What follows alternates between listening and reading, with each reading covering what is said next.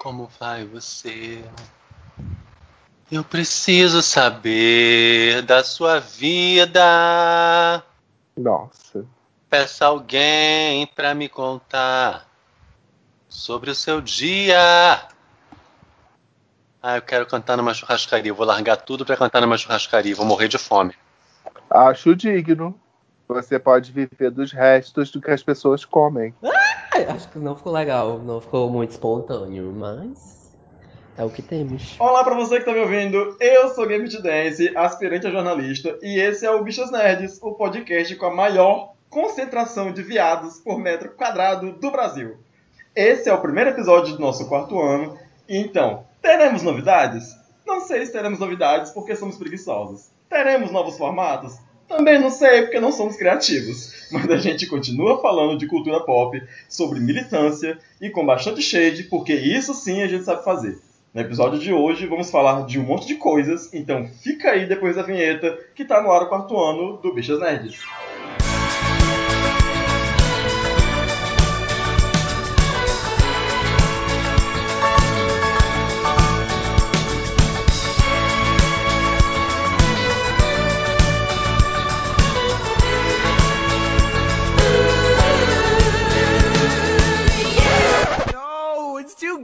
Hoje comigo nesse episódio especialíssimo estão Rodrigo Menezes. Boa noite. Pra quem tá ouvindo de noite, né? Porque o podcast a gente Bom dia. Boa tarde. Olá, seres. José Neto. Oi. E ela, maravilhosa, oscarizada, asnerizada, a dona dessa porra toda, a quadrinista Luísa Lemos. Oi! Luísa Lemos na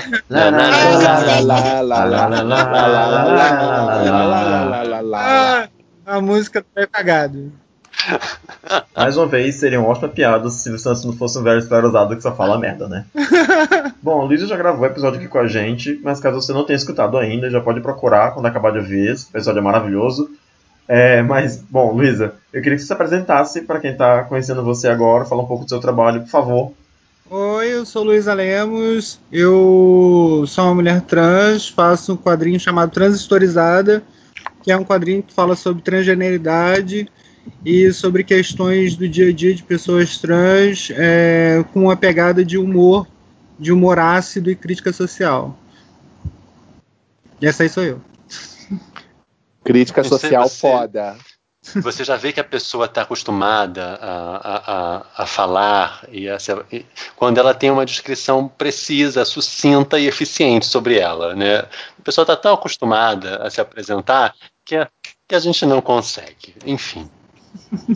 Quem que você é no jogo do vídeo? Não sei, gente. Eu só tô aqui. Não sei porque me chamaram. Mas eu vim. É. Até me esqueci o que eu ia dizer. Tá vendo? É isso, gente. A outra, ó, falou assim, num, num pá, falou o que que era. O outro, o outro desviou do assunto, já não lembra nem mais o que que tá fazendo aqui. É que eu sou esclerosada, gente. Todo mundo sabe que eu sou esquecida. Não é novidade. Não vem me criticar por causa disso. Bom, eu quero começar levantando essa bola que esses dias saíram aí as indicações dos filmes do Oscar para 2019, que os Oscars, o Oscar dos filmes de 2018, e Pantera Negra apareceu com uma porção de indicações. Eu acho que foram sete indicações. Alguém me elucida, por favor? Isso, são sete. Mas muito bem, Gambit Dance, eu tenho memória.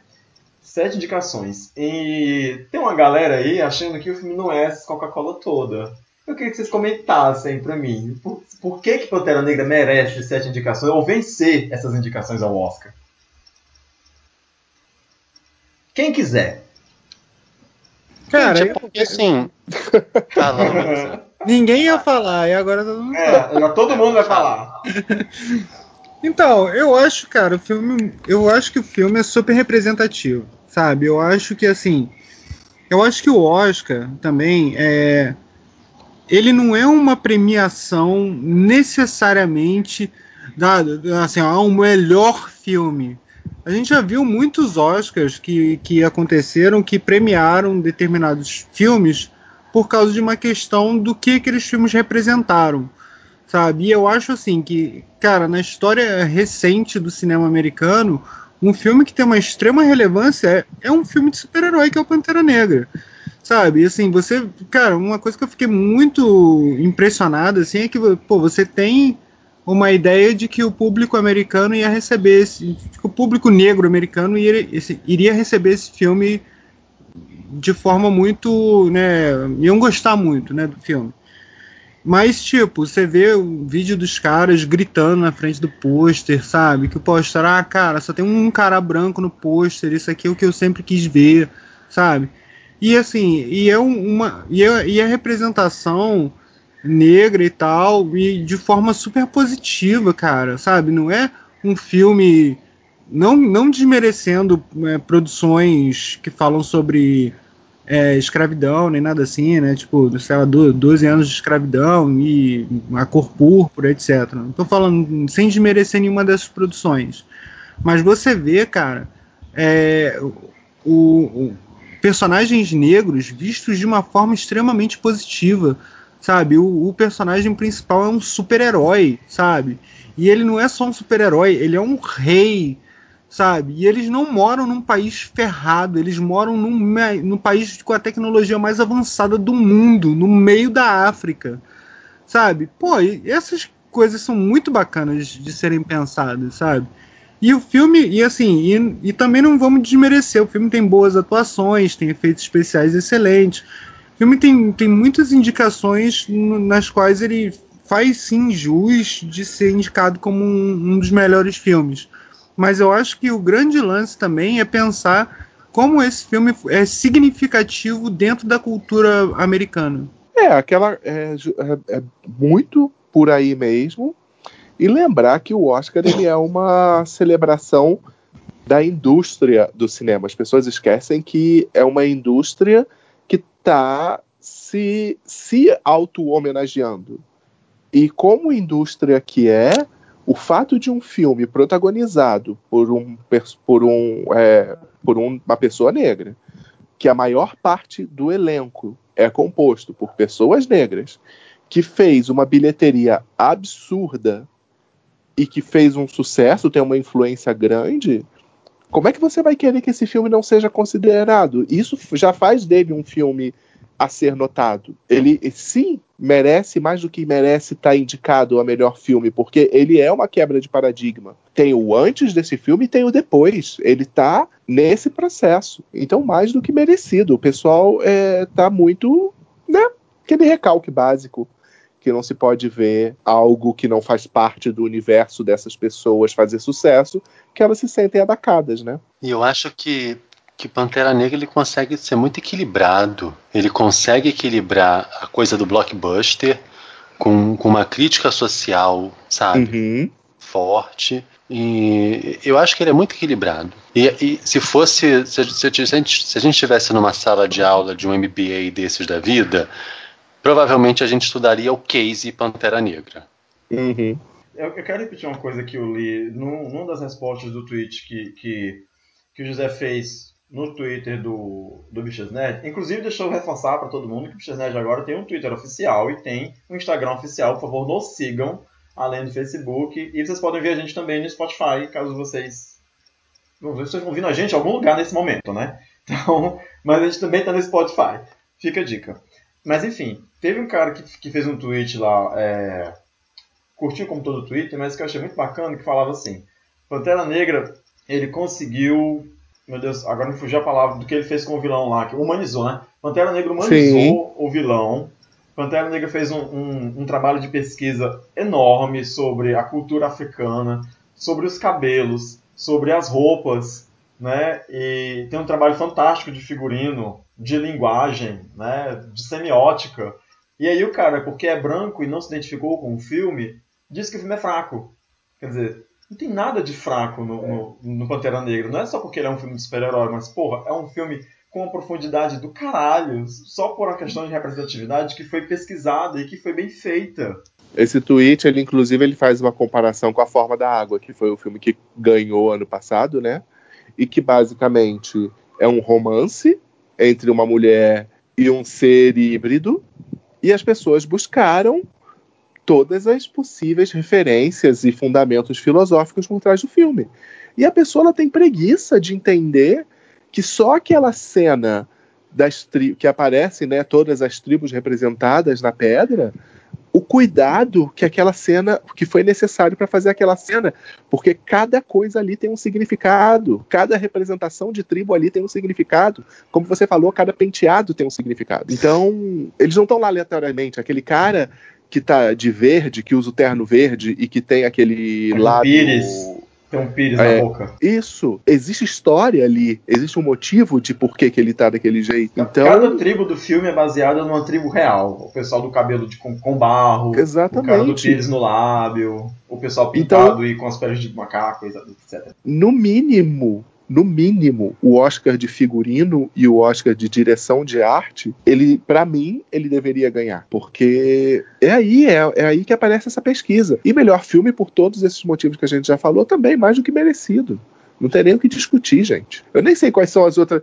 A única que eu acho que realmente não merece é efeitos especiais, porque é de convir que não tem nada muito bom Elaborado, ali. você acha? Ó, eu acho. É... A luta final, a luta final é bem ruim, cara em termos de efeitos especiais, eu acho. Ah, sim. A, a última frase do vilão do filme, eu nunca me lembro o nome desse cara. Como é o nome desse cara? Do personagem? tá é, do, do personagem, não, do personagem. Ai, caramba. Mongu. Não. Mongu alguma coisa. Ou Mongrel. Killmonger. Killmonger. Killmonger. A última frase do Killmonger, quando ele diz que prefere morrer do que. Assim como os ancestrais, eu prefiro morrer do que ser aprisionado. Eu acho que só isso já leva a reflexão para um filme que é blockbuster, que é para muitas pessoas, sabe? Que já vale muita coisa do, do, do filme inteiro, assim, pra você levar em consideração. Que é uma coisa é você fazer um filme, como eles falam, 12 anos de escravidão e coisas desse tipo, que são filmes mais cult, que atingem poucas pessoas, sabe? Que a mensagem é mais explícita, mas que atingem poucas pessoas. Mas quando você faz um filme isso me lembra muito Matrix lá no final dos anos 90. Um filme que é, que é cheio de filosofia, que é para todo mundo, que é para grande massa, esse filme atinge um objetivo muito maior do que quando você faz um filme que é super cult, que dúzia de pessoas veem. Não, e lembrar que, de uma maneira geral, que o Monger ele, ele não é um vilão preto e branco. Que digo, digo péssima escolha de palavras. Um vilão ele não é excelente. Ele não é bidimensional. Não, e eu achei o, o Killmonger um vilão excelente. O Killmonger é um vilão que você. Cara, ele tá certo. Ele tá errado. É, ele, é tem, muito difícil. ele tem motivações reais, né? Não é muito difícil não, refutar não, as falou, motivações não, o argumento dele é assim, pô, você tem lá né, é, Wakanda, que é um país rico, de tecnologia avançada, né, que não tem doença, não tem fome, tem uma economia maravilhosa, e o resto da África toda ferrada por que, que vocês não, não ajudam o restante do continente? Já que vocês têm um, um, né, um poder tão grande e tal, sabe? E a gente fica hoje. E, e cara, e pensa nisso, tra transporta isso para o mundo real, né? A gente fica cobrando das grandes potências hoje que elas tenham responsabilidade social com países em desenvolvimento, saca? Pô, não é isso que o, que o Monger queria? sabe, que a grande potência tivesse responsabilidade social com os outros países do seu próprio continente, é, sabe? Cara, o cara assim, sabe, é, é, difícil você, é difícil até você torcer pro Pantera Negra, que o argumento do cara era muito bom. Sabe? Não, o próprio Pantera Negra agora... se coloca em dúvida. Ah, acaba que o Pantera, depois, no final, ele, ele acaba se dando conta, né, de que realmente que eles tinham que abrir o país, etc e tal. Isso meio que se redime da posição que o Wakanda teve durante tantos anos com o pai dele como rei. Um é, porque pai, no final de contas, e... né, a, a, questão é, pro Killmonger, o povo dele era todo o povo da diáspora negra, era todo mundo que estava espalhado aí pelo mundo, sabe? Uhum. Não era só o povo de Wakanda. É, na, agora, isso que a Luísa falou me lembrou que na época do filme que o filme foi lançado, foi levantado uma questão, isso também vi na internet, porque eu sou muito interneteira é, foi levantada a questão de que, de que o filme reforça o estereótipo do negro bom e do negro mau. Né? Que, que, que a América é, é, tentou empurrar muito nas pessoas durante muito tempo. Que, que história é essa? Né? Do, que ela quer que o negro seja pacífico, que ele não brigue por direitos, que ele não, que ele não, não avance por direitos, então ela fica endeusando o cara que o negro que sabe que tipo reconhece o lugar dele que ah, vou lutar mais pacificamente que eu vou ficar aqui esperando pacientemente que o sistema mude, que as pessoas me ajudem, que o branco tenha consciência e que tem um negro muitas aspas aqui, né? O negro mal, que é o cara que vai lá pra frente, que tá disposto a fazer sacrifícios para que, a, que a igualdade seja, seja instaurada e etc, etc, né?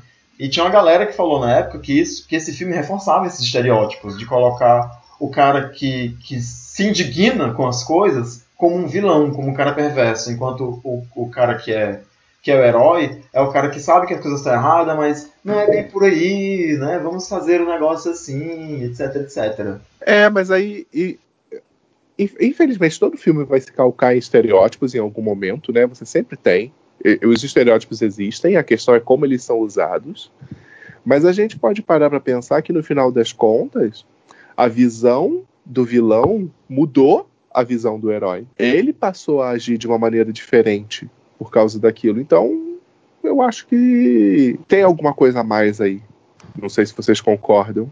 Não, eu, eu, eu, concordo e eu acho que o eu acho que isso se reflete um pouco na relação lá do Malcolm X com com Martin Luther King, que né, salvo enganos, eu acho que o próprio Martin Luther King falou que ele, ninguém ouviria o discurso dele se não fosse pelo Malcolm X, né? E eu, eu não acho que seja, tanto uma questão de estereótipo do negro bom e do, do negro mal, nem nada disso. Mas eu acho que, assim, em toda luta que você precisa de um de uma mudança muito drástica na sociedade, o radical é, é necessário, sabe? Mas acaba que as mudanças acabam acontecendo meio pelas, pelos né, apaziguadores. É, e isso não se reflete só na, na, luta por direitos civis do movimento negro, sabe? Isso se reflete na luta de libertação da Índia, por exemplo, né? Que você, tinha grupos que tentavam lutar contra os ingleses de forma violenta e depois tem o, o Gandhi com a desobediência civil. Mas, tipo, se, se ninguém tivesse dado importância aos grupos violentos, o Gandhi também não, não, seria, não seria ouvido, entendeu? Seria considerado só mais um maluco sabe? Assim como ninguém teria dado ouvidos às palavras do Martin Luther King se você não tivesse lá os Panteras Negras, não tivesse o Malcolm X explodindo coisas, fazendo atentado terrorista, e é isso. Eu acho que essas duas forças elas se complementam dentro da luta. Você tem que ter o radical para chamar atenção, mas, mas tem que ter também um conciliador para poder efetivamente levar o progresso a esses, né, a esses movimento. Tem que ter o um magneto, senão ninguém escuta o professor Xavier. Exatamente. Drigo tá tem quietinho. Que, a gente tem que ter umas bichas black block aí pra sair destruindo. Ah, tem mesmo. Tem que ter pô, a galera do Coquetel Molotov. É, né? Porque afinal de contas, né? O que, que é uma vidraça quebrada? O que, que é um carro queimado, né? Uhum. Uhum. É isso mesmo. Eu sou essa bicha do Coquetel Molotov, que ninguém me ouça. É, mas enfim. Vai de máscara, mano. Quem, quem... Vai de, é. máscara, vai de toca ninja rosa. Sim. Não pode. Em, em, São Paulo não pode mais. Ah, ah não tem problema. Eu vou de ele. Mas não pode justamente porque justamente que não pode que vai ser a defensora fora da lei. Nossa super heroína, Gambit Dex. Mas enfim, nerds chatos sendo recalcados como sempre. Sim. É. Porque, né, porque nerd não é racista, né, gente? Nerd não é machista. Gente, pois é, hoje estava tendo essa discussão no, no Twitter também de uma pessoa surpresa porque encontrou um nerd que era racista. Nossa, essa pessoa estava aqui congelada? Não, Onde foi estava esta pessoa? Mas foi exatamente a resposta que deram para ela. Mas, de né? Devo dizer para vocês que no, no Videarte, quando quando eu fui palestrar lá com uma cota gay para falar sobre a representatividade dos quadrinhos, o rapaz negro da, da cota, né, ele falou que, ele se, que quando ele era jovem, ele se sentiu acolhido no meio nerd, que foi o meio que ele encontrou de não havia racismo. E eu fiquei assim, gata, não, só tá errado, desculpa. Fico muito feliz não. que você tenha encontrado essas, esse, esse. Esse, essa zona de conforto na sua época, né, e seus amigos e tudo mais. Mas, de maneira geral, o nerd é também filho da puta. Desculpa, nerds que estão ouvindo a gente, que não são filhos da puta. Mas eu acho que é muito isso. Ele, ele deu a sorte de encontrar um grupo acolhedor. Uhum. Que bom para ele. Bom, mas deixa eu falar de outra, outro filmezinho que, que infelizmente não tá colocando Oscar nenhum, né? Nem de melhor animação. Sim. Tá maluco? Gente, só uma coisinha que eu queria, eu queria falar. Que Fale. Black. Eu ia falar Black Pantera.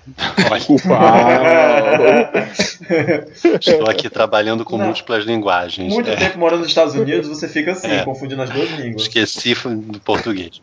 É, Pantera Negra está concorrendo ao Oscar de melhor filme, uma das indicações, junto com o filme do Spike Lee, com Sim. Infiltrado na Clã. Que assim, que é. Pra mim vai ser muito difícil esse Oscar. Porque os dois filmes são excelentes, mas são filmes completamente diferentes que passam pela mesma temática que é a temática racial. E o José me lembrou outro dia que é a primeira indicação do Spike Lee ao Oscar. E que Você é um diretor que bizarro, né? É, o cara tem uma obra é, robusta aí, e é a primeira vez que ele é indicado ao Oscar com um filme muito bom. E esse o, é, é um filme dele com produção daquele menino que fez o Corra, ah, que eu esqueci o nome. Esqueci o nome do Também gado. esqueci. É, acho que é Jordan Peele, alguma coisa Jordan assim. Peele. Jordan Peele, É. isso mesmo. Então é produzido por ele e dirigido pelo Spike Lee. E assim, o filme é excelente, é excelente. Vai ser muito dolorido, doloroso, triste. É um filme, é um filme que te dá sentimentos conflitantes o tempo inteiro, né? Muito. Mas ele tá, ele tá concorrendo à direção? Bom, os dois estão concorrendo juntos a melhor filme. Pois é, porque O- o, o Spike talvez Lee- fosse o- justo é que se Pantera Negra ficasse com o melhor filme, o Spike Lee ficasse com a melhor direção. Mas eu não sei se ele tá concorrendo à direção. É, porque assim, eu não sei. É, porque pra mim é Ele uma, tá, briga, ele tá concorrendo à direção, sim. É uma briga muito difícil. Eu não sei nem quem é que está indicado nessa categoria de melhor filme junto com os dois. Mas pensando nos dois disputando, né, é, é, é muito injusto que eles estejam disputando no mesmo ano. Mas, ao mesmo tempo, é maravilhoso que dois dos filmes que estejam disputando a melhor filme no Oscar desse ano sejam filmes sobre a temática negra e que sejam filmes tão potentes sobre a questão racial. Rodrigo, E o legal me de engano, tudo- Junto com ele está o filme da Glenn Close, Glenn Close Uhum. e o outro é o filme da Lady Gaga. Eu Que sinto muito, né? Sinto É. muito, né? Lady Gaga. Melhor atriz é Glenn, Clo- é Glenn Close, né? Não, com Sinto certeza, muito. né? Por favor, pelo amor de Deus, gente. Não Os tem Little, como. Né? Os Little Monsters, eles estão crentes, crentes. Mas enfim, eu ia falar da animação, acho que o José vai me corrigir, porque eu tenho pra mim que, que Aranha Verso, o Spider-Man, Homem-Aranha no Aranha Verso não tá concorrendo a melhor animação, mas tá? Está concorrendo sim a melhor animação. Ah, não sabia. Eu sabia que tava aquele filme dos cachorros, que eu não sei o nome, e, e Os Incríveis 2, Uhum. e era só que eu sabia. Tem um filme japonês que está concorrendo também. Aham. E tem um outro da Pixar que agora não me lembro qual é o nome. Ah, o Wi-Fi Ralph. Não, mas é porque esse não é da Pixar, é da Disney. Isso, isso, isso. É só da Disney sozinha, sem Pixar. Mas enfim, então Não. pronto, são esses sim. Pra mim, Ah. aí é o mais fácil de todos. Não tem como Aranha Verso não ganhar essa porcaria. É, eu não vi todos os cinco. Eu vi os Eu Incríveis, vi, o eu vi os Wi-Fi Ralph Incríveis e também. vi o, o Aranha Verso. Uhum. Assim, dos três, o do Homem-Aranha, na minha humilde opinião de bicha, o do Homem-Aranha é realmente melhor. Não que o Wi-Fi Ralph e Incríveis 2 se- não sejam bons. Assim, o Wi-Fi Ralph eu achei maravilhoso. Eu vou dizer por quê. Porque eu achei fenomenal como é que a galera conseguiu interpretar a internet como uma sociedade. Achei- Então, Cada detalhe eu achei incrível. Os pop-ups são incríveis, os Aham. jogos online são incríveis, né? o prédio da Google e o, o- bonequinho lá que vem te avisar que o seu prazo para pagar a, a o eBay está vencendo. Achei tudo maravilhoso. Mas a história, a história Água com Açúcar é fraquíssima. E Incríveis 2, eu acho que seria um filme realmente fantástico se ele não fosse dois, se ele fosse o primeiro. Porque infelizmente Os Incríveis 2 ele é uma réplica fiel do primeiro filme, com a vantagem de que agora a protagonista é a, a Senhora Elástica e não o, o Senhor Incrível. Mas até as piadas se repetem e isso me chateou bastante. pois é, gente. Por que, que eles não. Sabe? E eu acho que tem algumas pessoas que, que mencionaram, e eu concordo. Se esse filme tivesse sido lançado dois anos depois do primeiro, talvez fosse ok. Agora as pessoas ficaram esperando mais de 10 anos por esse filme. É. Pra sair É. isso. Não, não, não é que ele seja ruim. Eu só acho E que ele ele é não é ao ruim. primeiro.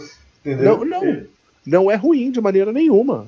Mas, por favor, esperava Mas que ele- foi o É. monstro da expectativa Ele não avança muito em relação ao segundo, né? É, ao em primeiro. relação ao primeiro. É, o primeiro, desculpa. É, é esse Ele não avança muito em relação ao Tanto primeiro. que, tanto que você vê, o final é exatamente igual, o status quo volta, Sim. sabe? É, a vantagem dele é que ele tornou um filme assim, que levanta uma bandeira feminista, né? Que fala sobre a liberação Sim, feminina sim. e de não ser esposinha, etc e tal. Mas, velho, até Apesar as de piadas que- são as mesmas. E isso é um saco, sabe? Pra mim é tremenda falta de criatividade isso. Apesar de que eu acho que não precisava ser uma vilã. É, mas mulheres sempre enfrentam vilãs. Achei É, mas que foi, é- meio, mas- foi meio clichê. Mas, Mas essa galera sempre erra na mão, né? Tipo assim, fica aquela. Deve ser, na minha cabeça, é uma reunião cheia de homem. Aí fica assim, não, porque agora tem que botar mulher.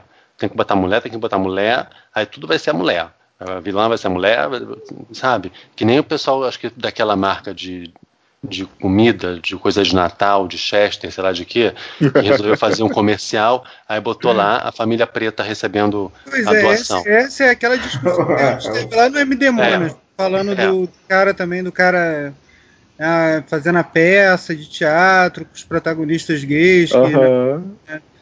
é, O próprio Shun, toda a história do Shun também. É, é, é- é- é, a gente chumbo, retornando a isso. Eu acho É. que é uma piração assim, entendeu? Ah, tem que botar mulher. Então, assim, se, se, se o foco vai ser Ah, na, na esposa, a vilã vai ser a mulher. Todo filme de heroína, a vilã é, é, é uma mulher. E a motivação da vilã é, tipo maquiagem, ou sei lá, o- o- o- os homens, sabe? Tipo mulher gato. Mulher gato manda lembranças, é isso que eu ia falar. É. Ah. Mas enfim, Então, então, mas- na- aqui na minha humilde opinião, fica com Aranha Verso mesmo, que o filme é divertidíssimo. cara, o Homem-Aranha no Aranha Versa, aí deixa eu falar. Fale. Eu, eu acho genial esse filme. Ele Eu é. acho ele Muito é. foda pra caralho. Mas sabe o que é, que é assim, legal? cara, mas Ah, olha ah, só, desculpa. mas ele tem muita coisa bacana. Ele não tem uma coisa bacana. Ele, tipo, ele tem um roteiro muito legal. Ele é engraçado, ele tem ação. E, cara, ele tem. A animação dele é um negócio que eu nunca vi.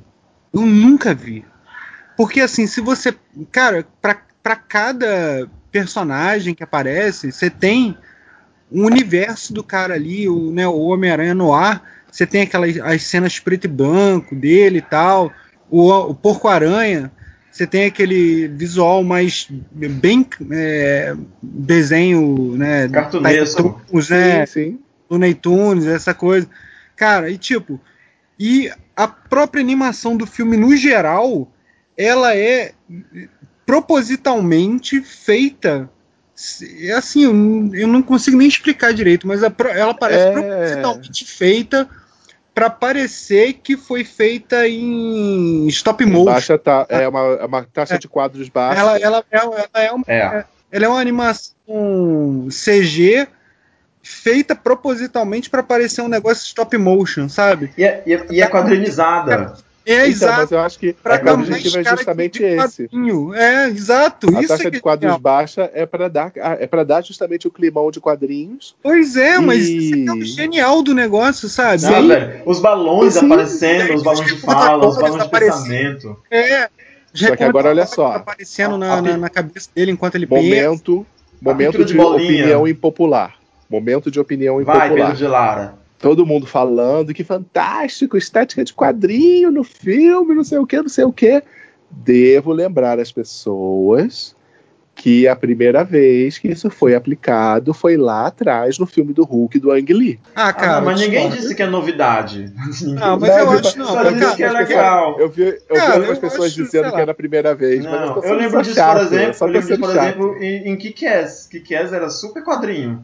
O cara dava um murro e aparecia É, lá, capô, É. Batman, Batman dos anos 60, Feira da Eu só, Fruta. É. eu só tô falando Aquele isso pra ser chato porque aquele ninguém filme- gosta desse filme do Hulk. Não, mas é aquele filme de Ah. 95 da, da Tank Girl também. Vocês já viram esse filme da Tank Girl? Sim, sim. Gente, Também nunca assisti de Tem- quadrinho. é, mas ele tem super essa pegada, tem inserção de quadrinhos e tal. Mas tudo isso aí a gente tá falando de live action, tá ligado? Aham, sim. É tudo live action. Me fala uma animação de quadrinhos que tem essa cara. Cara, e sabe o que é que é legal também? E foda. essa é É só que o filme- qualidades do filme, não é a única coisa, é Sim, é. Não, o filme é muito foda e é, são muitas coisas fodas pra se falar do filme. Merece. Não, e, e o que eu acho legal desse filme também É, um, é, um, é uma questão que você fazer uma animação é uma escolha, porque você gostaria de fazer coisas que não seria possível, ou talvez fosse caro demais, fazer com atores. E esse filme do Homem-Aranha, ele, ele é justamente isso. Ele é uma animação, ele não funcionaria se não fosse uma animação. Ele tem que ser uma animação. Porque toda a forma como ele foi pensado, toda a forma como ele funciona, só funciona porque é animação. Não sei se vocês estão entendendo esse argumento. Sim, entendo perfeitamente. É, eu acho que sim. E eu acho que isso é um mérito fodido do filme também. Sim, tem, tem ângulos de câmera impossíveis, cenas. É, é, Aham, a, própria, a própria interação dos personagens de diferentes universos. sim, sim, sim. E Você não talvez- questiona aquilo.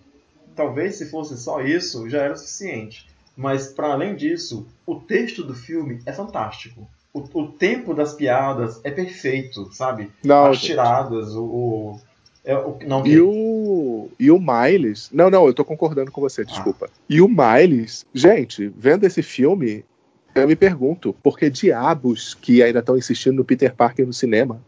Por que, que não é o Miles? É. Uhum. Então, e ainda tem essa questão, né? Porque é o que a gente estava falando agora há pouco sobre o Pantera Negra. Você ainda tem um, um puta protra... pro- Protagonista. puta, puta protagonista é um trava-língua. Fala aí três vezes, puta protagonista. É difícil. Ele é um Claro. puta protagonista negro, ó. Puta protagonista negro. Fala três é. vezes rapidinho. E aí, tipo, pô, personagem foda de representatividade também, sabe? Pô, cara, o filme é todo bacana. O filme é Merece todo o legal. Oscar. Tem-. Fala assim, vamos falar assim, o que, que tem de ruim no Homem-Aranha no Aranha Verso? Fala aí. Ah, eu tenho uma reclamação. Então fala. Tem pouca Spider-Gwen. Hum, tá, pois é, talvez. eu queria que tivesse mais Spider-Gwen. Ela, ela é fantástica. Se ela for, talvez, é porque ó, claramente eles colocaram o Peter Parker como o, o mentor dele por causa de toda aquela ligação que o Sim. Miles conheceu o Peter Parker daquele universo, blá blá blá. Mas realmente, se fosse a Gwen guiando ele, ia ser bem legal. Ela é maravilhosa. Gente, o que, é que o Drigo tem que tá tão tristinho hoje, hein? Não tá nem se metendo na conversa. Pois é, Drigo tá calado. Eu não tô triste, não. É que eu, primeiro, eu tava no mute. E segundo, é. Vocês estão falando tão bem sobre o filme. Só aquele, aquela primeira fala de vocês, cheia de observações tec- técnicas e estéticas, eu apenas assisti o filme, não sou capaz de, de avaliar o filme sobre esse aspecto. eu, eu esperei Mas algum nos detalhe pra me ilumine- prender e prestar atenção nesse detalhe o filme inteiro. Mas nos ilumine com suas opiniões, Drigo. Não, eu gostei muito do filme, eu gosto muito do Miles. Eu acho que a Marvel deveria já ter colocado o Peter de lado já há algum tempo. O Miles é um, é um, é um Homem-Aranha para essa geração. Sabe? Ele é o, o cara que pode comunicar a essência do Homem-Aranha para essa, pra essa garotada. Estou falando como um velho, né? Eu, o velho. Mas ele é, é- é o é personagem que. Sim, mas ele é o personagem que pode comunicar isso. Fazer com que as pessoas entendam o que, que é esse Homem-Aranha, né? o que, que é esse, esse garoto que teve a vida zoada. Né? E quando eles. Quando o, o Miles dá a treta lá né, na vida dele, todas as outras contrapartes falam que, que tiveram. Ah, comigo foi o fulano de tal. Ah, eu perdi não sei quem. Que a essência dele é, é essa, sabe? Uhum. O ponto de partida do personagem é essa perda, sabe? E, e o Miles comunica isso, ele cumpre o, o papel de, de ser o Homem-Aranha. Já tinha que ter deixado o Peter de lado para muito tempo. E Sabe? isso não transforma o filme num dramalhão. Não, não transforma, sabe? E eu gostei bastante, gostei muito. E o que vocês falaram sobre a interação dos personagens, assim, em universos diferentes, é muito, é muito sutil, mas muito bem marcado, sabe? Não fica uma coisa gritante quando, a, quando eles vão se despedindo. Olha, gente, spoiler, tá? Nem tô contando nada, mas tem uma hora que, né? O Aranha Verso tem uma hora que todo mundo volta para sua casa, né? Quando eles vão voltando para casa, Tem! Não, eu achei que É eles porque tem gente, tem gente que pensa que todo mundo morre no final. não. Aí assim, aí você vê Eles iam voltar pra casa, mas aí caiu uma bomba e matou todos eles. Essa é Isso. filme. Mas aí você presta um pouco mais. do Apocalipse. Você presta um pouco mais de atenção nos personagens individualmente, sabe? E vê é, como é que eles são retratados, né?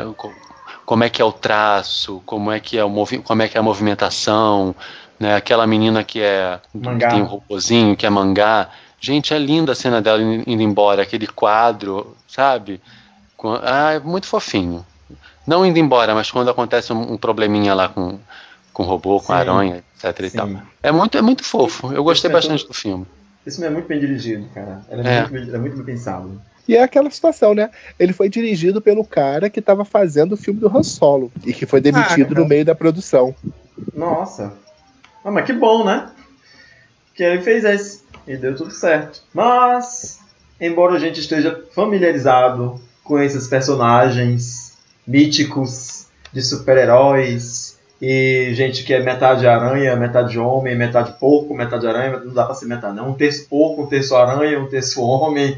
É... Tem outras pessoas aí que não são muito familiarizadas com, com seres mitológicos e nunca ouviram falar de tritões.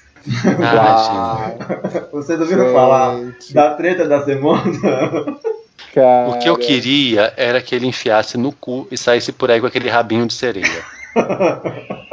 eu preciso contar, eu preciso contar para quem tá ouvindo a gente, caso você não tenha visto por aí, é, um certo é, pastor político andou reclamando da Mattel, por, dizendo que a Mattel quer afemin, feminilizar os garotos né, tá essa, maldita, aí, essa maldita ideologia de gênero. É, apologia à ideologia de gênero, porque lançou uma versão da Barbie que é masculina e que é sereia.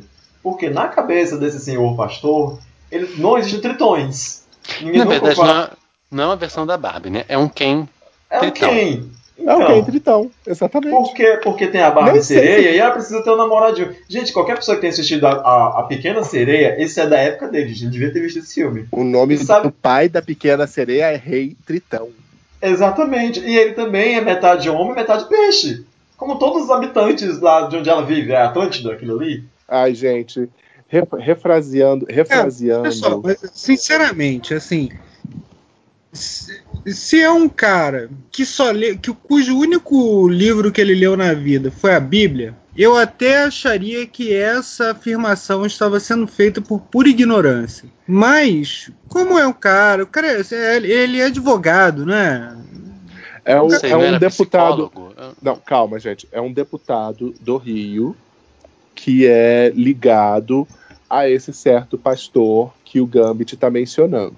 E aí, esse deputado, na verdade, ele fez essa foto segurando esse boneco e o pastor retweetou essa foto. É, o pastor, aí, o nome dele começa com S e termina com Ilas. Exatamente. e, e, a mala e, dele fala. Boa. E, e é aquela situação. É, essas pessoas elas precisam ficar reafirmando esses mitos que eles mesmos criam. E o mito que eles adoram repetir desde sempre é que existe essa tal de ideologia de gênero. Esse é o mito que eles querem propagar. então motivo, todos né? os males do mundo eles são causa dessa, dessa tal de ideologia de gênero, que é uma coisa que não existe, que não importa o quanto a gente fale, né? Mas eles têm que sempre estar tá trazendo esse assunto de volta para bater. É. O, e é como existe, que mas não da maneira falou, que eles dizem, né? É premeditado. Então, é, é, é aquilo que a gente sempre tem que deixar bem claro. Uhum. O, que, o que setores progressistas da sociedade querem é que você seja tratado igualmente, independente do seu gênero. E que gênero é algo que é determinado socialmente. Então, é uma expressão muito particular que vai depender de vários fatores do seu contexto, certo? Então, não tem nenhuma relação biológica com gênero. Uhum, uhum. É isso que a gente diz. Só que essas pessoas não. Elas dizem que homem é homem, mulher é mulher, é essa coisa fixa. Na verdade, quem prega ideologia de gênero são eles, né? Porque eles querem definir esses papéis. É isso, é isso que eu estou dizendo. A ideologia de gênero, na verdade, ela existe. Mas não da maneira que eles dizem. O que eles querem, na verdade, é que a ideologia de gênero deles se perpetue. Né? Que a ideologia de gênero Exatamente. começa quando a pessoa faz um chá revelação e se o bolo for rosa é porque é menina e se for azul é porque é menino. A gente já repetiu isso Ou então, como- de vezes em todos os nossos programas. Ou então, como a notícia que essa semana, acho que eu também eu postei no Twitter lá do, do podcast, né? Agora tem a lasanha de revelação. Sim, ai, deve ser uma delícia a lasanha azul. Gente, gente. Deve ser uma delícia. Enfiar no cu de quem inventou isso, gente. Pelo amor de Deus. Que diabo que porra é essa, velho? Que porra é essa? Então é isso. É isso. Mas enfim. Desculpa, Isso- até, até, eu falei, até eu falei isso, mas talvez fosse até mais a fala da Luísa. Desculpa, Luísa, se eu também falei alguma besteira. Não, cara, acho que é exatamente isso. E eu acho assim que, cara, é, tudo que eles fazem, eles fazem. Isso é de caso pensado, cara. Sabe? Eles, é, é um negócio de ficar buscando. Buscando unicórnio. Nesse caso, Os caras ficam é correndo manter atrás de unicórnio, espantalho. cara. Sabe? E eles, é- é- mas é, é- isso é um espantalho. Sabe? Isso é falácia do espantalho. É você criar um negócio que não existe para poder justificar o seu argumento. Sabe? É criar um, um terror imaginário para justificar o seu argumento. É isso, sabe? E aí, tipo, cara, dá raiva. Só isso. é, é aquele momento Aí- que a gente fica com tanta raiva que fica difícil É. até articular. Aham. Não, e assim, ideologia de gênero. Cara, esse termo foi cunhado no inferno. Quem teve a ideia de falar isso foi o capeta, foi Satanás. Que, cara, pelo amor de Deus, cara, que ideologia? Ideologia de quê, cara? Ideologia é um negócio que você escolhe, cara. É um negócio que você estudou uma, estudou outra, você escolhe a que você prefere. Entendeu? Porra, não, existe ideologia de gênero. Quem é que escolhe é, se ferrar toda? Sabe? Quem é que escolhe Aham. sofrer preconceito, não, não arrumar emprego? Sabe, cara? É, tem, tem que, tem que passar por esse tipo de, de julgo, né? É, Abrir a sua rede social e ver o cara mostrando um boneco de sereia e falando sobre ideologia de gênero, sabe? Não, porque Você um belo dia, porra? um belo dia eu acordei e decidi que eu gostaria de, a partir daquele momento, que, que por exemplo, o banheiro que eu uso fosse objeto de discussão dos meus colegas de trabalho, sabe? Uhum. Eu, eu decidi que seria legal pra mim que esse tipo de coisa virasse assunto, né? Uhum. E que eu tivesse que enfrentar o julgamento das outras pessoas. Apenas decidi por um capricho, né? Que minha vida seria mais interessante assim. Não, cara, e ainda que fosse escolha, ainda que realmente eu escolhesse, não, eu escolho, eu quero sair, eu sou meio doida e eu quero. hum, Até, sabe, quero. Ainda que fosse escolha, eu não tenho direito de escolher o que eu faço da minha vida. Aí que fosse respeite a escolha, escolha é a alheia, sua né? escolha. É. Saca? Cara, Afinal de contas, a gente pelo amor de Deus, direito. vai, vai tomar conta do seu brioco. Deixa É. o brioco, a pepeca dos outros. A roupa. Luiz é uma lady, né? Ela não fala cu, ela fala brioco. Eu procurei a Não, palavra, mas. E... e afinal de contas, né? as eles acham que as pessoas têm o direito de comprar uma arma porque elas querem comprar arma, mas né? Outros direitos nem pensar. Outra, ou- Ai, ou- outra vontade a pessoa nem pensar. Não, sem Não, contar cara, que isso essa é uma- comparação é tosca do máximo, porque tipo, eu ser homossexual ou eu sou de um gênero que não foi identificado quando eu nasci, o que que isso influencia na vida das pessoas? Porra nenhuma. Mas eu tenho uma arma, influencia na vida de todo mundo que tá ao meu redor. Caralho, E essa- velho. E Sabe? essa é uma escolha válida pra eles. Aham. No- Tipo, não, o que tem a ver essa comparação, velho? Mano, no cu! Gente, mas o chuveiro elétrico não foi dizer que o liquidificador tem o mesmo potencial de uma arma de fogo? Ah, criança então- com arma de fogo. A gente- Porque a incidência de morte tá lidando- de crianças por acidente com liquidificadores, nossa, é gigantesco. Vamos abolir o liquidificador, gente. Gente, Gente, tá, tá paciência. Eu proponho que a gente pegue todos os nossos liquidificadores, vamos para Brasília e vamos matar todo mundo com os liquidificadores. É. Ai, gente. As bichas revolucionárias e seus liquidificadores mortais. Vamos, vamos Olha, chegar né? assim, lembram- enfiando a mão dos políticos todos, assim, ah, liquidificador ligado, ah, enfiando a mão dos caras. Vocês lembram daqueles vídeos? Vocês lembram daqueles vídeos da internet? daquele liquidificador que o cara, acho que era uma empresa que vendia um, um liquidificador super potente e os vídeos, eles eram basicamente isso: o cara jogando um monte de coisa pro liquidificador picar. Ele jogava celular, jogava lâmpada, jogava tudo naquele, naquele pote. Esse deve ser o liquidificador mortal que ele estava falando. Eu acho que o Lorenzetti viu Jessica Jones, que o Homem Púrpura não faz uma parada dessa. Acho que é, ele pega, ele força o pai a botar a mão no liquidificador, uma parada dessa. Então o Lorenzetti ele deve estar tá vendo muita série da Marvel. E cara, que nome Pode ridículo ser. desse cara, né? Ele é tipo um Pokémon chuveiro elétrico, sabe? É, não, é pois porra, é. Um Pokémon feio da porra ainda.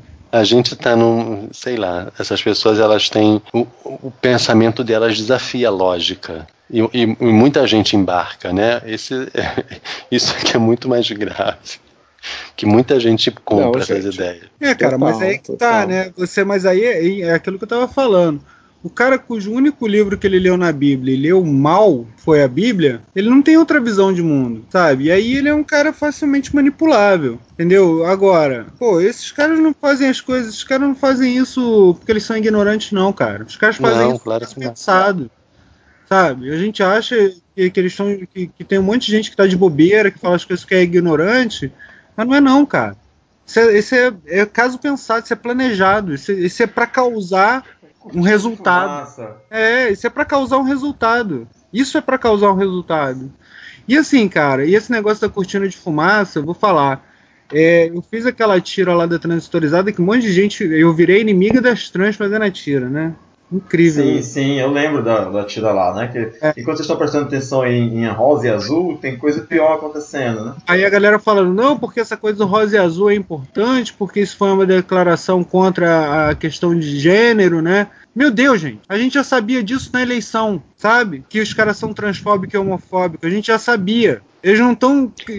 A gente não descobriu isso agora, gente. A gente já sabia eu... que os caras, sabe? Aí assim, e agora eles estão colocando isso e aí, porra, aparece um vídeo da mulher falando do negócio do, do azul e do rosa, que é um vídeo numa dispersão, numa salinha que foi um vídeo jogado, sabe, na internet. Não é nem um, um vídeo oficial dela discursando e falando aquilo.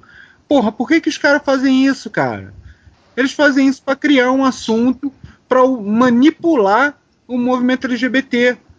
Cara, você que tá. Sabe, você que tá aí focando todas as suas energias nesse assunto, você está sendo manipulado. Porque enquanto isso, os caras mataram uma porção de índio na mesma semana. Né? Explode denúncia de corrupção. Aí tem massacre é. de índio, até com criança morta por latifundiário. É, não, não que não, não seja novidade também que latifundiário já matando índio há muitos anos. Mas agora tá tendo chacina e tudo mais. E aí, não, do, agora a gente hora tá outra, vem um retardado. Eduardo Bolsonaro é, é, um cara que tem ligação com milícia no Rio de Janeiro. Mas isso não, e é, esse... é, aquela coisa, né? Excesso de informação é tão ruim quanto falta de informação. Uhum. Né? Então, assim. Não podia é... falar o nome dele, né? Desculpa aí. Não, tranquilo.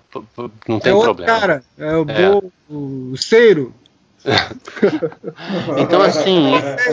a gente tem que entender que eles vão, e é uma prática deles, ficar enfiando a pauta moral na frente de todas as outras discussões. E a gente Sim. tem que parar de cair nessa armadilha. Sim. A gente tem que parar é de cair nessa armadilha. Essa, essa Mas é essa armadilha. Que é assim, como teve um demoniado que matou uma travesti e arrancou o coração. Sim, eu vi não isso. Não é pouca coisa, velho. Isso é muito simbólico. O cara arrancou o coração e colocou a imagem lá dentro e disse: ela era o demônio. Eu tirei o demônio dela.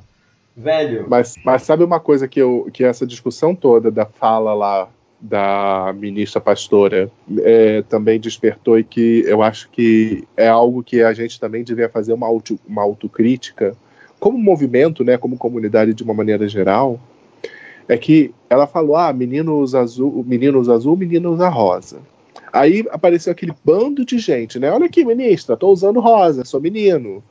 Gente, é também a gente aprender a olhar um pouquinho mais nas entrelinhas, né? A fala dela não afeta a mim, homem cis, que quer usar uma camiseta rosa.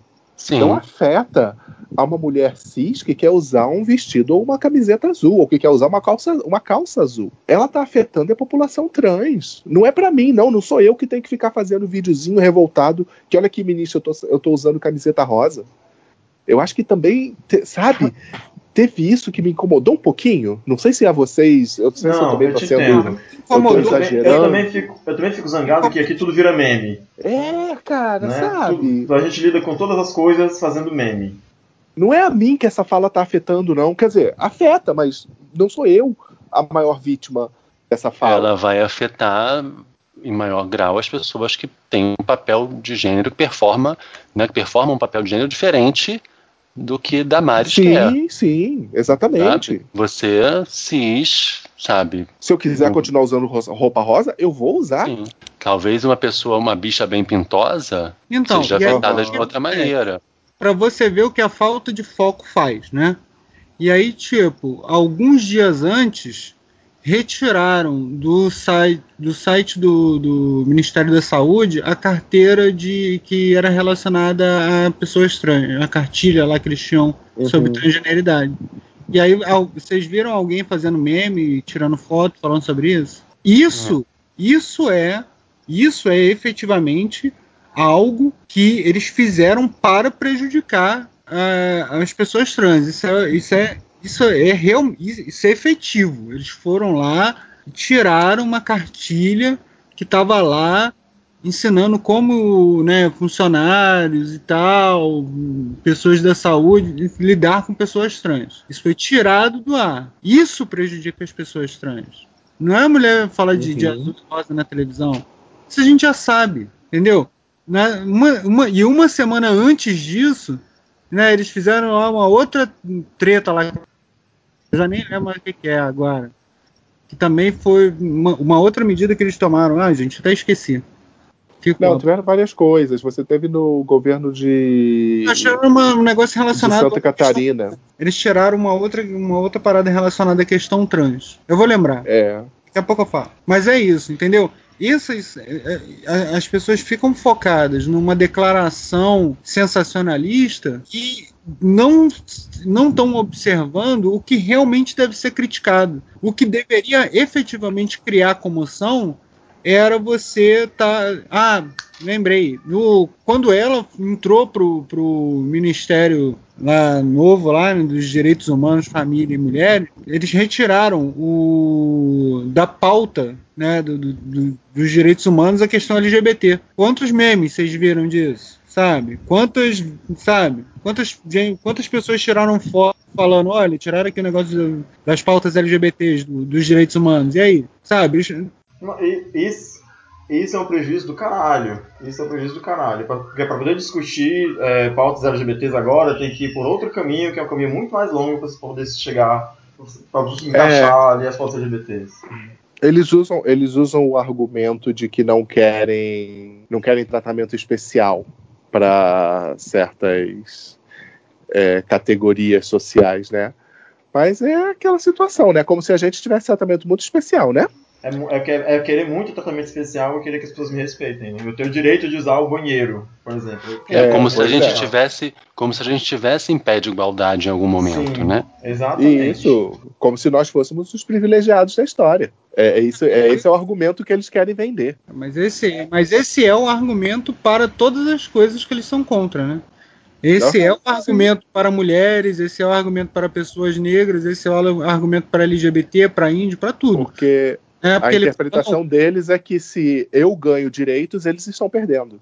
Se você ganha direitos, eles estão perdendo. Essa, é esse aí que eles veem, é isso que eles enxergam. Ah, Bom, Ninguém essa, merece. é a quantas anda a, a política aqui no Brasil. Pra quem está ouvindo a gente no Texas. Alô, Texas. Beijo, Texas. Pronto, Texas.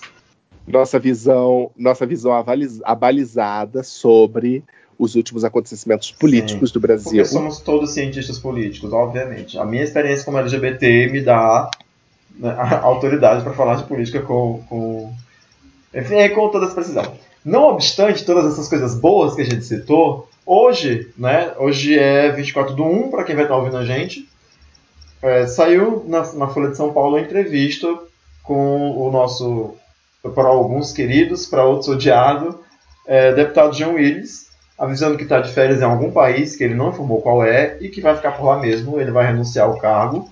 Né? Acho que não tem nem o que renunciar, porque ele não assumiu ainda, né? Estava de férias. Mas vai desistir do mandato e vai ficar fora do país porque ele tem sofrido inúmeras, inúmeras ameaças de assassinato.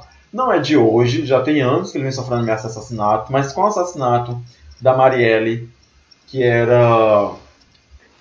Me deu branco o cargo político da Marielle. Vereadora. Mari- Era vereadora do Rio de Janeiro. Tá, que a vereadora Marielle Ela foi é assassinada. vereadora e correligionária do. Do mesmo partido. Enfim, é, ele começou a ficar assustado com as ameaças de morte que ele sofria, começou a, a- a andar com escolta, assim para baixo, de carro blindado, e a vida dele começou a virar um inferno.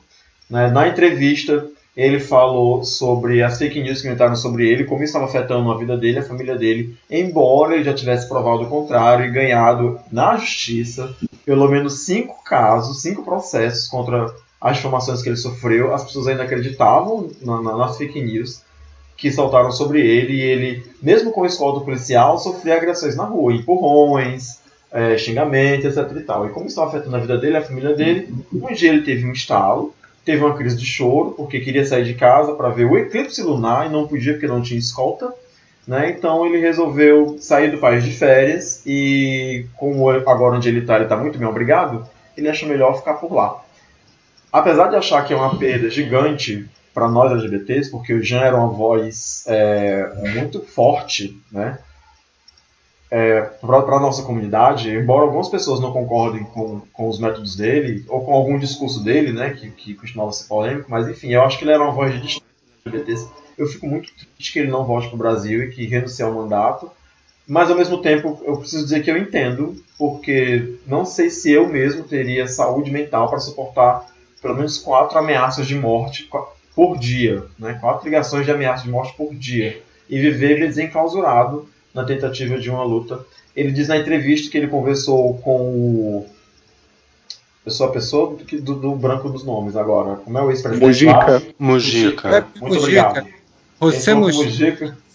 E, e Mujica disse pra ele que mártires é, não são heróis. Mártires não são heróis. Isso mesmo. E que, tipo, é como se ele dissesse morto, você não vai conseguir fazer nada. Né?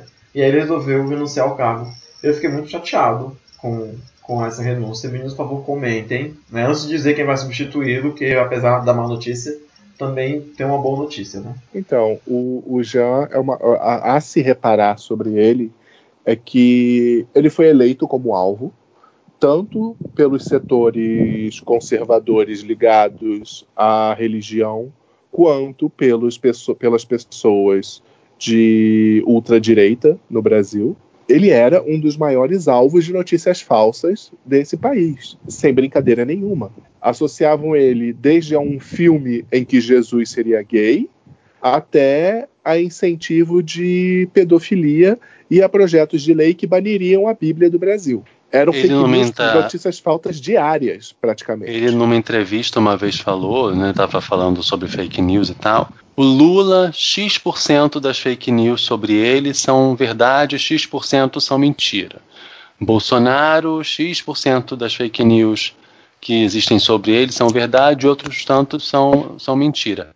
Mas que, no caso do Jean, todas as fake news são negativas. Não Uhum. existe, não existe ninguém que, que fale que ele está fazendo uma coisa super maravilhosa a favor, sabe? Não, é tudo mentira e mentira desse calibre que o José está falando. né? Ele era, ele era um alvo, é, é- é assim, de- todos os lados ele, ele era atacado. Então, mentira, mentira extremamente difamatória, né? Exatamente. E se você for olhar, eu no meu Twitter particular eu, eu sigo ele. A qualquer tweet dele, se você for olhar as respostas, são coisas de te deixar nauseado. E, e- e as ameaças elas aconteciam a todo momento a ele. E aí a gente tem que lembrar, porque inclusive tem, eu já vi muitas pessoas, muitos gays criticando o Jean. E aí, como o Gambit falou, você pode até não concordar com alguns posicionamentos é, políticos dele. Eu não concordava com alguns posicionamentos políticos dele, mas você tem que se lembrar o que, é que ele significa. Ele simplesmente foi, por muito tempo, o político gay com mais expressão, um dos nossos únicos políticos gays da história a chegar onde ele chegou. Ah, e algumas pessoas vão dizer, teve o Clodovil antes. Clodovil que era uma bicha conservadora que era contra casamento igualitário. Sim. Inclusive, então, já, já né? desfiz né? várias amizades com galera que ficava comparando o Jean com o Clodovil, dizendo que o Clodovil era o viado certo, né? Era o viado que fazia as coisas de jeito certo. E não, Jean, não. Gente, sobre, né? sobre uhum. Clodovil, a gente pode definir uma coisa, uma palavra, auto-ódio. Pronto. Sim, ah, sim, sim, sim, A gente, inclusive, já falou sobre o Clodovil aqui em episódios tenho, lá eu atrás. Eu tenho críticas desse tipo a outro gay famoso, mas a gente conversa depois. Ah, não, agora fala. Rasga, né?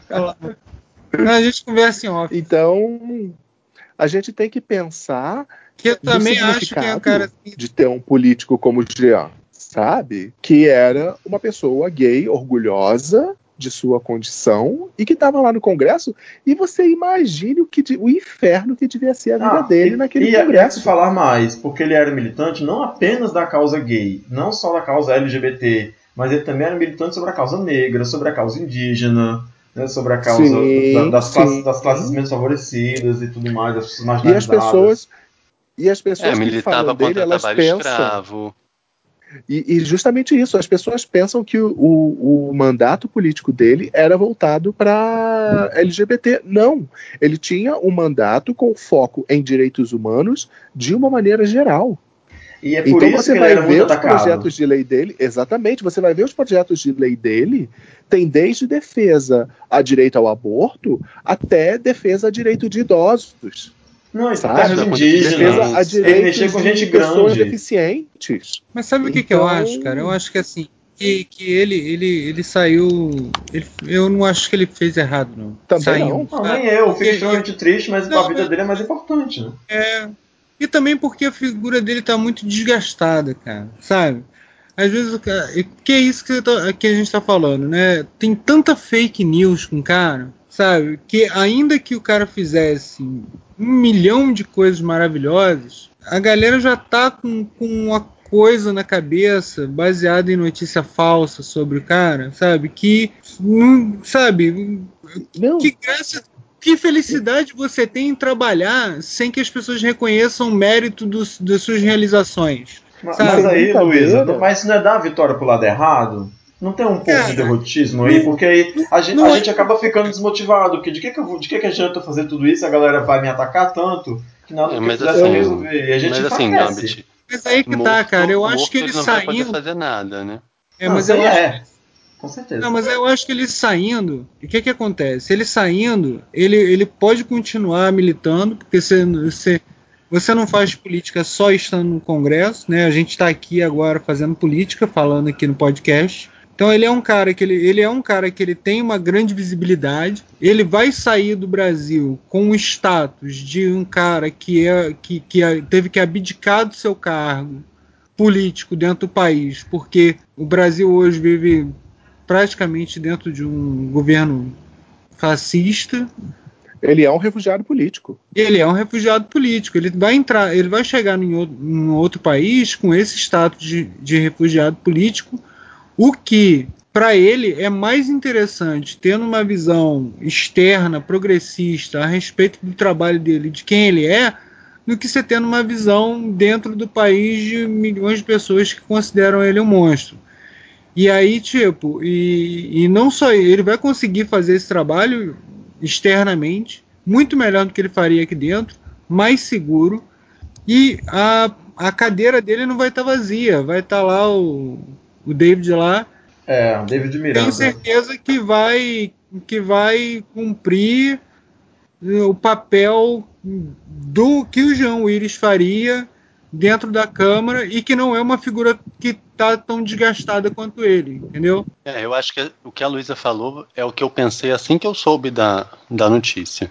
Eu acho que o poder que o Jean tem, estando fora do país, saindo nas circunstâncias que saiu, tendo o, o, o Brasil ainda não solucionado o crime de uma vereadora que foi morta por provavelmente milícias do partido e, dele. Isso, do partido dele, que foi morta provavelmente por milícias, e as, e as investigações sendo direcionadas agora para o grupo político que assumiu o poder do executivo feder, sabe, federal, estão né, ligando os pontinhos no sentido de, de, de, de, encontrar as conexões que existem né, entre essa galera que está no poder e a galera que mandou matar a Marielle. Né, eu acho que todo esse contexto né? E esse caráter que, que tem esse exílio autoimposto do Jean dão força para ele articular e denunciar muita coisa que está acontecendo e que vai acontecer aqui. É, só, só para ficar um pouco mais claro, não que quem esteja ouvindo a gente seja burro, mas para ficar assim, dito em palavras é, claras, é, descobriram que existem ligações entre as pessoas que agora estão no poder e parentes direto de ex-policiais que, for, que são líderes das, da milícia que matou Marielle. Pois é, isso. então assim, né, como, como, como é que você continua no, no seu país fazendo seu trabalho, você sendo um desafeto notório dessa galera, nas nessas circunstâncias. Não dá para ficar, né? E eu acho que ele tem um, e, e, a figura dele é uma figura internacional. Ele já, já foi citado pela The Economist como, de, como uma das personagens LGBTs, enfim, ligadas à diversidade mais importante do mundo. Então, assim, ele tem uma, uma expressão internacional que, por mais que ele efetivamente, mesmo que ele efetivamente não se esforce em denunciar nada ou em militar nada, a, a, a simples saída dele do país nessas circunstâncias já macula esse governo, né? já é um arranhão na, na, na imagem desse governo que já é uma imagem muito ruim externamente desde antes da eleição. Vários veículos de comunicação agora fizeram observações, sabe, sobre a participação tosca do, do moço que a gente elegeu como presidente. A gente, não eu especificamente, nem nenhum de nós, Como assim, a mas gente? a gente, mas a gente, digo enquanto nação, né, porque a gente está no mesmo barco. Enfim, mas vários veículos de imprensa já fizeram menções horrorosas à participação tosca dele e, e as conexões do filho, das prováveis conexões do filho com as milícias, e agora a saída de um parlamentar, que é um desafeto político dele desde sempre, né, porque os dois cresceram um em oposição ao outro. Um era o nêmesis do outro, né? Então são figuras que estão é, ligadas muito intimamente. Mas, enfim, eu acho que não vai ter um vácuo, não vai existir um vácuo de representatividade por conta da saída dele.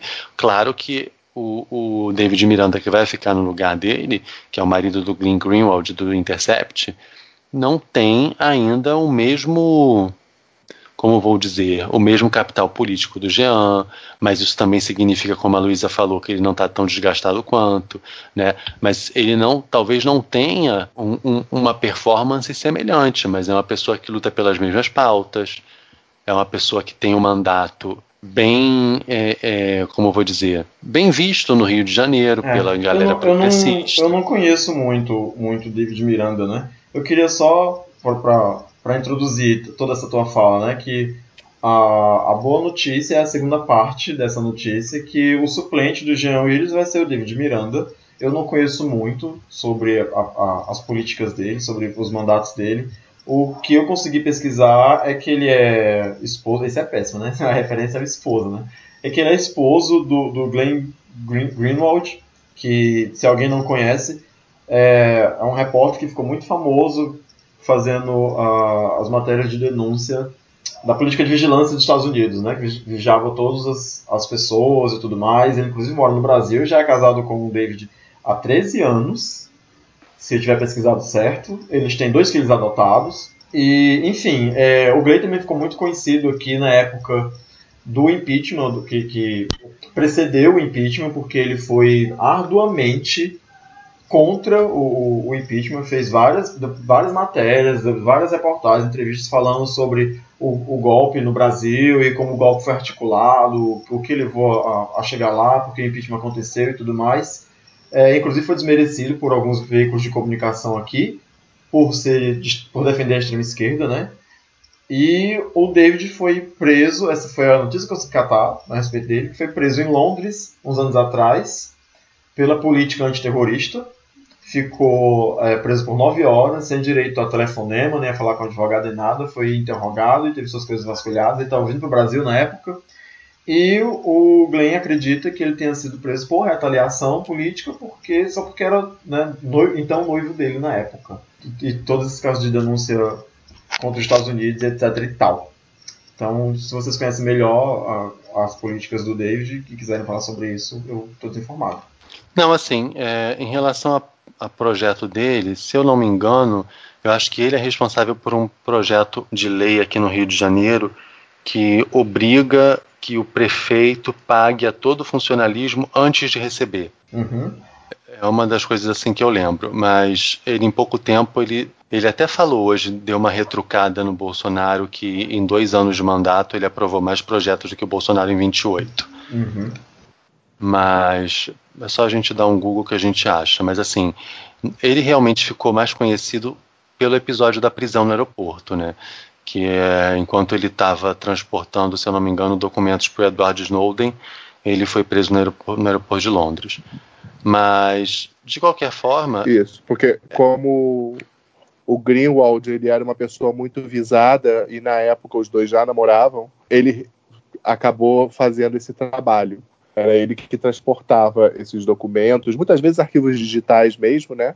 É, para o Greenwald, que estava escrevendo essa série de matérias baseadas naqueles documentos que foram vazados do Pentágono e do, é, e do FBI. E, e, assim, vale dizer que o Greenwald não é qualquer repórter, tá, gente? Ele tem, o cara tem prêmio Eisner, prêmio Pulitzer, não é nem quase isso. O cara tem prêmio Pulitzer de jornalismo, que é, espécie, que é uma espécie de Oscar do jornalismo, é o prêmio mais importante da categoria de jornalismo. E também tem prêmio ESSO aqui no Brasil, que é como se fosse o troféu imprensa para o jornalismo, né? Assim, a maior, maior premiação.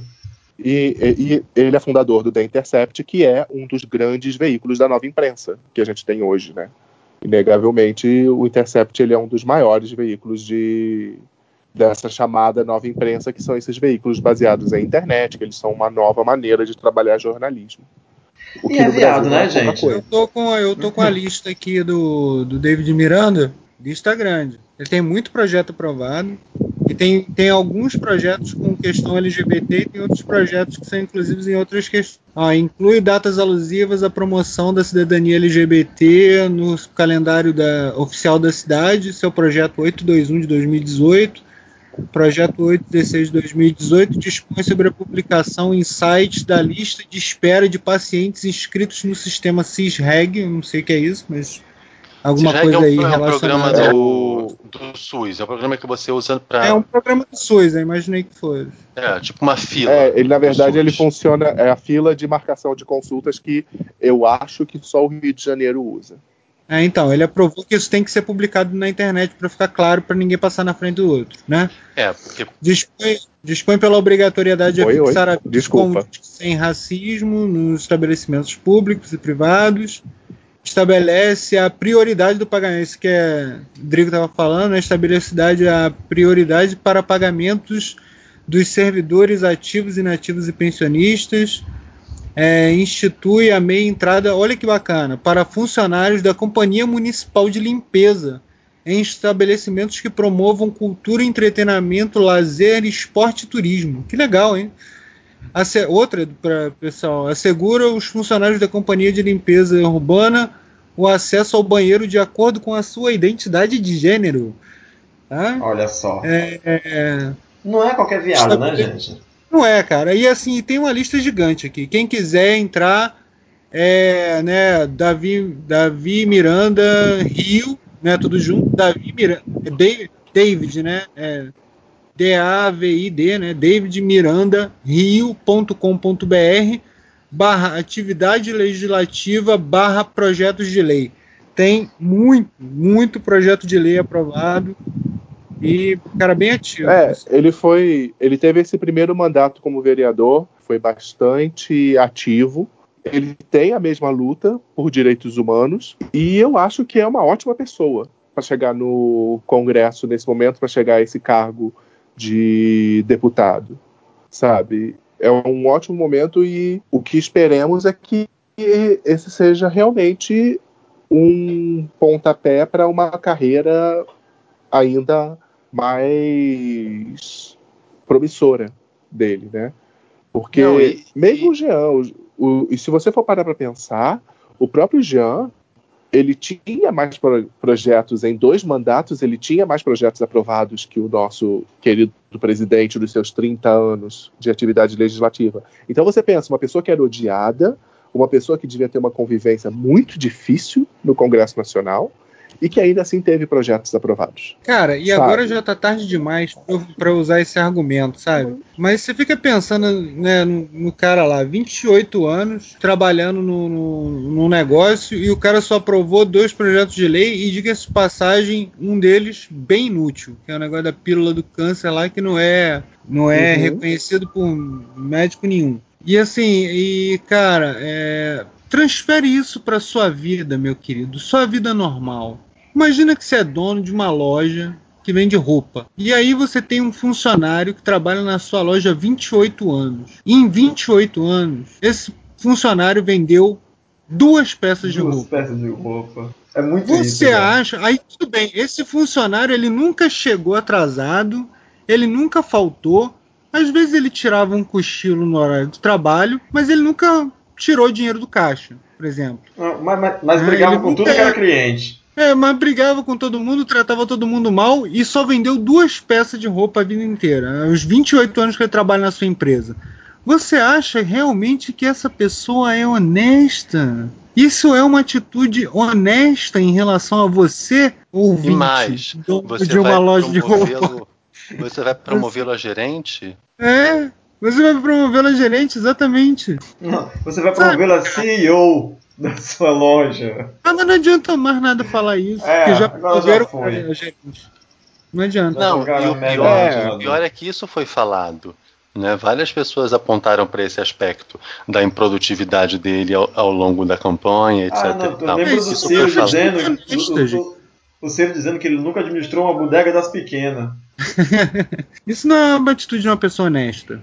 Perdão. Uma pessoa que, que, que vive do dinheiro público, inclusive para comer gente, como ele mesmo disse, É. uhum. se, Uhum. utiliza, se utiliza do dinheiro público para viver sua vida, seus privilégios e comer gente e não, não devolve nada desse dinheiro que ele tirou do público, por que, que essa pessoa é honesta? Isso porque ela não está envolvida, pelo menos que se saiba, em nenhum caso de desvio de dinheiro. O desvio de dinheiro é o salário dele. O salário dele é um desvio de dinheiro. Por si só já é um desvio de Se grana. só o salário dele é um desvio de dinheiro. É um dinheiro que a gente está pagando e está perdendo. Assim, É, cara, tá tudo cagado. Tá Tá tudo uma tudo merda. cagado. Eu queria, eu queria pedir um pouquinho de desculpa pra quem acompanha a gente, porque é, eu queria muito mesmo fazer um episódio que a gente não falasse sobre política, porque a gente vem falando sobre política desde outubro, não teve nenhum episódio que não citasse casos de política, não teve esse assunto de política no episódio. Desde outubro, no episódio que a gente fez sobre Xirra, a gente falou sobre política. Tá muito difícil, né? Mas enfim, eu tenho uma última boa notícia para fechar o programa da gente, que é que a Luísa não está participando com a gente só nesse episódio, a Luísa agora faz parte do nosso elenco fixo e vai estar com a gente em todas as gravações. Então, eu vou pedir para vocês começarem a se despedir de quem está ouvindo a gente. Drigo, por favor. Então, e vai ser uma despedida política. Tudo bem.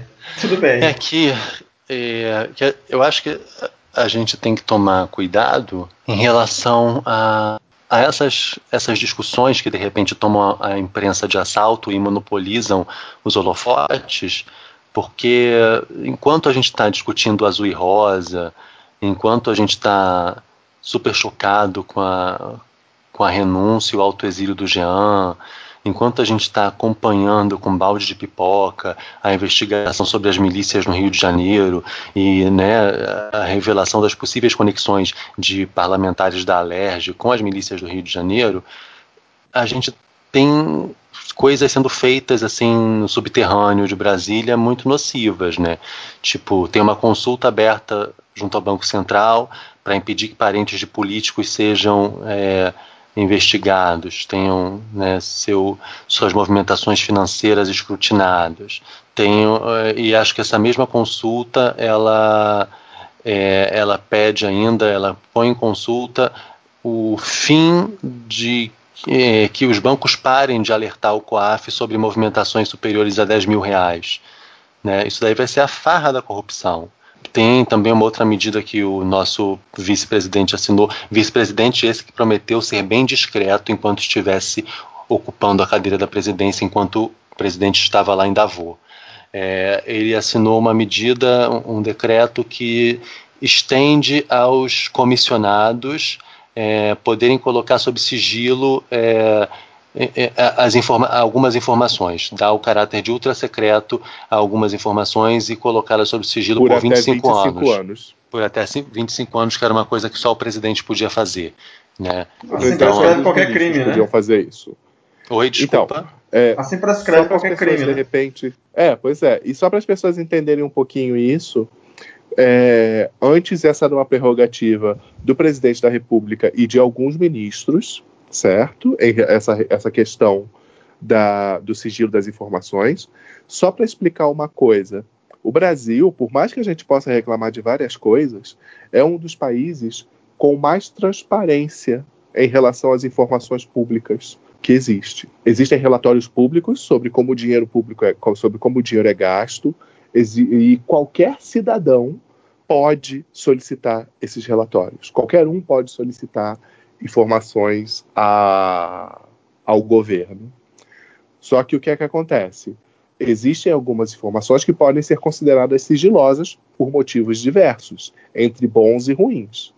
Só que apenas algumas pessoas poderiam dar esse caráter super secreto às informações. Esse projeto agora, é, que agora essa é, decreto. esse decreto estende esse poder às pessoas com cargos comissionados, que são quem? São aquelas pessoas que esses cargos comissionados são os cargos de segurança. São aquelas são cargos pessoas indicados são... pelo, pelo, pelos Exatamente, são os cargos, são cargos indicados. o ministro da Saúde ele vai indicar suas pessoas para cargos comissionados. O presidente da República ele vai indicar. São pessoas que entraram por indicação, certo? Então aí vocês pensem o quanto isso é conveniente que pessoas Sim. indicadas possam controlar a informação dessa maneira. E aí, Como é que é o nome fulano... daquela fruta que, tem, que a gente faz suco, que tem vitamina C? Isso laranja. vai além. Isso vai além de laranja. É. Porque isso, aí isso qualquer, é uma coisa que vai além de laranja. Qualquer fulano, isso, diretor isso. de autarquia, fundação, empresa pública, uh -huh vai poder negar a gente informações que a gente deveria poder ter acesso. A gente poderia dever pense, ter. É, isso foi amplamente utilizado durante a ditadura militar. Você pense como teria funcionado toda a investigação dos desfalques que aconteceram na Petrobras se o presidente da Petrobras pudesse definir que são documentos sigilosos. Se tudo fosse ultra secreto. Você pense nisso. Não ia ter investigação. Né? E assim, é, é, é isso, sabe? A gente tem que a gente tem que prestar muita atenção no que, no que está sendo o foco e questionar por que, que isso está sendo foco é, e talvez esteja sendo foco em detrimento de outras coisas. Né? Não que essas investigações da milícia no Rio de Janeiro não sejam importantes, na realidade elas são extremamente importantes. Né? Só que tem outras coisas também muito importantes sobre as quais ninguém está falando. Sim. E aí a gente vai ficar. O problema é inteiro... focar numa coisa só e esquecer o tudo. É, a gente. E aí não vai ter jeito, a gente vai ter que ficar falando sempre sobre essas coisas. É, é, é, é uma conversa que a gente até teve no Twitter do BN, né? E, e a menina que respondeu a gente, ela até falou uma coisa que é realmente, a gente tem que ser multifuncional, a gente não pode ser monotemático. A gente sim. tem que estar prestando, sim, prestando atenção em tudo. Por mais que seja complexo, a gente tem que estar prestando atenção em tudo. E, infelizmente vai ter que ser assim e escolher também as batalhas, né? Não, nesse momento, gente, não dá para ficar falando de azul e rosa. Nesse momento, a gente tem que falar do COAF. Entende? Ou pelo Por menos mais... não enxergar que azul e rosa é uma leitura superficial de um problema muito mais profundo, que é Sim. é o projeto deles de cercear direitos de pessoas trans. Sim.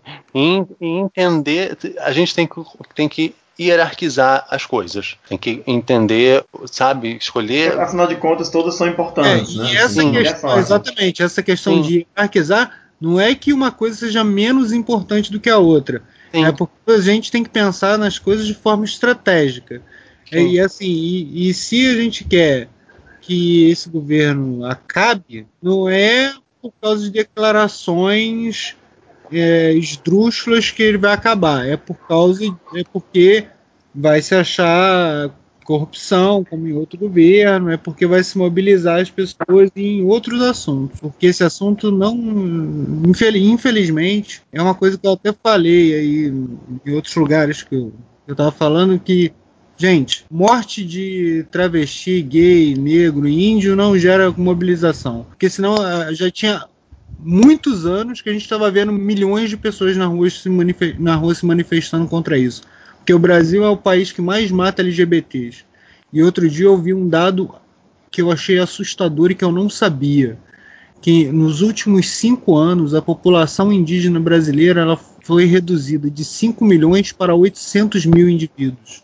Uau! E se isso Mais não de é 4 genocídio milhões de mortes. em cinco anos. Eu não sabia desse dado, eu vi isso outro dia na televisão, num programa de jornal. Assim, Não estou falando, não estou tirando do, do meu cu essa, essa notícia. Se você fizer uma pesquisa rápida no Google, você vai ver que esse dado é real. Tá? Tem várias fontes é um de credibilidade gente. da nesse dado, que é um genocídio.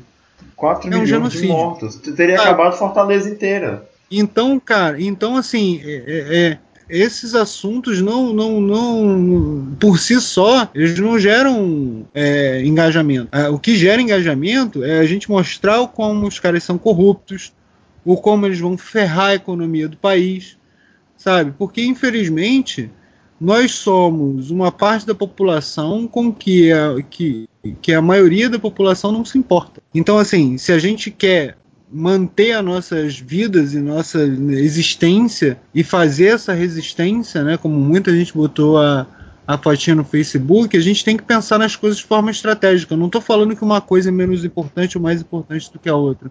Eu estou falando que tem momento para falar de uma coisa e momento para falar de outra.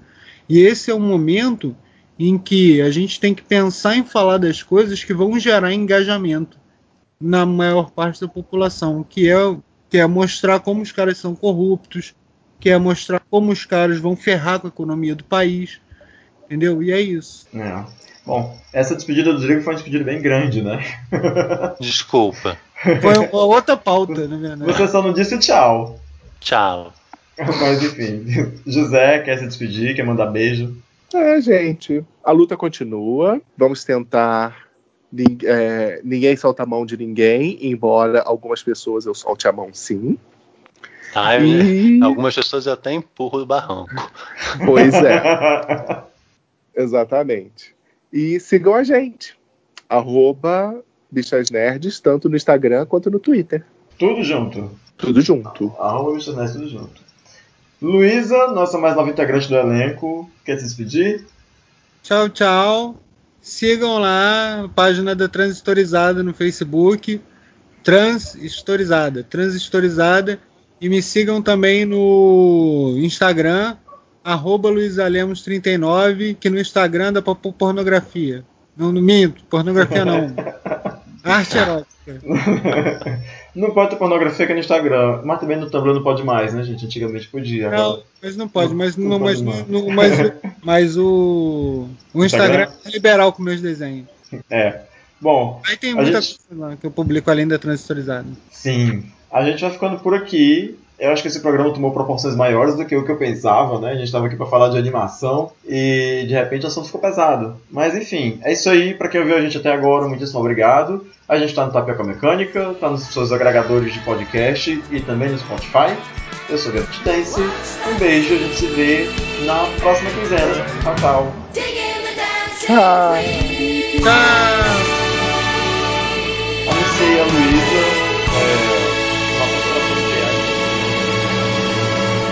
Inclusive, você ainda pode dizer que o Life foi lá também te pedir autógrafo e você negou. Nojentíssimo. Oi? Que o Life foi lá te pedir autógrafo e você negou. Ah, foi. Falei, você é um pau no cu. Sai daqui. você não sabe desenhar pés. Sai É. daqui. Não, não Você sabe desenha desenhar nada, né? caixa. Eu só dou autógrafo pra quem desenha melhor que eu. É, isso aí. Ai, vai dar pouquíssimos autógrafos, então. Hum, Ah. olha só.